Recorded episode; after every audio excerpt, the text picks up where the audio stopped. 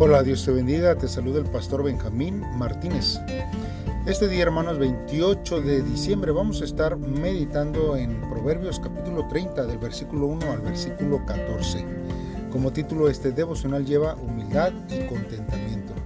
Te invito a que pauses este audio y le pidas a Dios en oración que Él sea el que te ayude para poder eh, hablar Él a tu vida a través de este devocional. Si ya lo has hecho así, entonces acompáñame a escuchar lo que la palabra de Dios dice. La palabra de Dios dice así. Los dichos de Agur, hijo de Jaque, contienen el siguiente mensaje. Cansado estoy, oh Dios, cansado, oh Dios, y agotado. Soy demasiado torpe para ser humano y me falta el sentido común. No he dominado la sabiduría humana ni conozco al santo. ¿Quién sino Dios sube a los cielos y desciende de ellos? ¿Quién retiene el viento en sus puños? ¿Quién envuelve los océanos en su manto? ¿Quién creado el mundo entero? ¿Cuál es su nombre? ¿Y el nombre de su hijo? Dime si lo sabes. Toda palabra de Dios demuestra ser verdadera.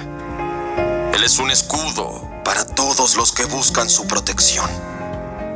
No agregues nada a sus palabras, o podría reprenderte y ponerte al descubierto como un mentiroso. Oh Dios, te ruego dos favores. Concédemelos antes de que muera. Primero, ayúdame a no mentir jamás. Segundo, no me des pobreza ni riqueza. Dame solo lo suficiente para satisfacer mis necesidades. Pues si me hago rico, podría negarte y decir, ¿quién es el Señor? Y si soy demasiado pobre, podría robar y así ofender el santo nombre de Dios. Nunca difames al empleado ante su patrón, porque te maldecirá y sufrirás las consecuencias. Algunas personas maldicen a su padre y no son agradecidas con su madre. Se consideran puras en su propia opinión, pero están sucias y no se han lavado. Contemplan a su alrededor con soberbia y miran a otros con desdén. Tienen los dientes como espadas y los colmillos como cuchillos. Devoran al pobre de la tierra y a los necesitados de entre la humanidad. Muy bien, hermanos, pues vamos a estar meditando a través de estos versos de la Biblia. Bien, hermanos, mire, este, eh, desde el inicio de estos versos eh, menciona aquí este, que son palabras de Agur, hermanos, y realmente no se conoce bien, hermanos, eh, estas palabras o el, o el origen. Y no se sabe nada acerca de Agur, excepto que fue un maestro sabio y que él tiene procedentes del reino de Lemuel.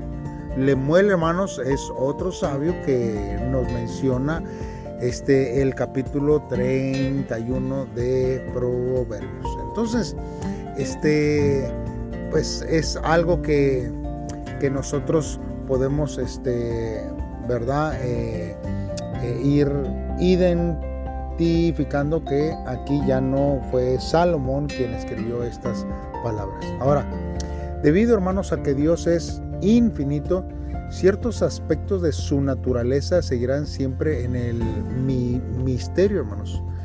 Eh, nosotros necesitamos eh, ver cómo Job también preguntó a, a, Dios ciertos aspectos, mas sin eh, embargo, hermanos, son cosas que, que quedan solamente a reservas de Dios. Quizás usted y yo tengamos muchas preguntas. No sabemos, hermanos, si las podamos nosotros preguntar cuando estemos en la presencia de Dios o simplemente, hermanos, nos dediquemos a, adorar a nuestro Dios. Pero, pues hay muchas cosas que eh, no podemos saberlas en esta tierra a ciencia cierta.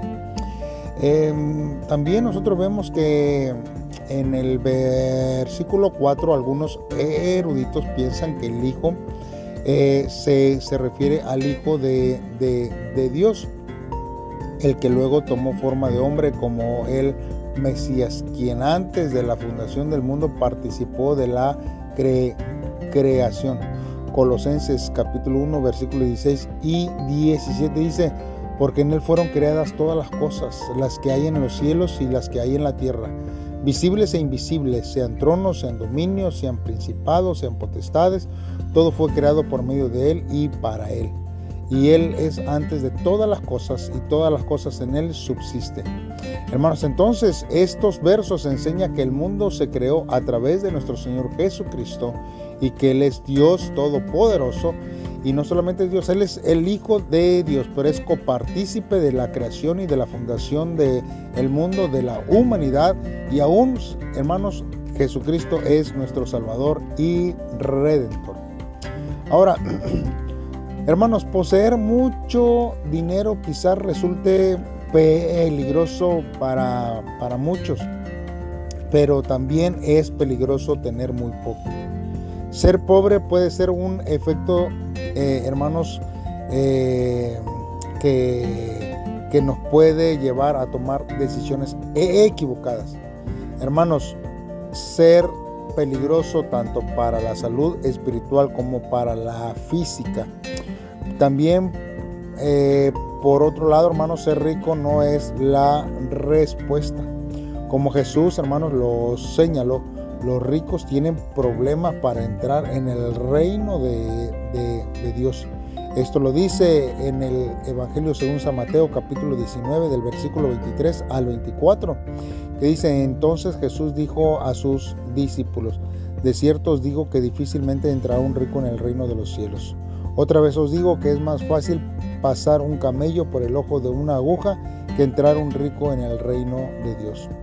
Al igual que el apóstol Pablo, hermanos, podemos aprender de cómo vivir en escasez y también saber cómo vivir en abundancia, como lo plasma él en Filipenses 4:12, que dice, sé vivir humildemente y sé tener abundancia. En todo y por todo estoy enseñado, así para estar saciado como para tener hambre, así para tener abundancia como para padecer necesidad.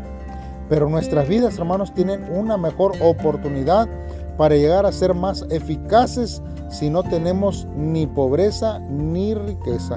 Hermanos, tenemos que ser sabios en cada uno de los aspectos que nosotros presentemos en nuestro diario vivir.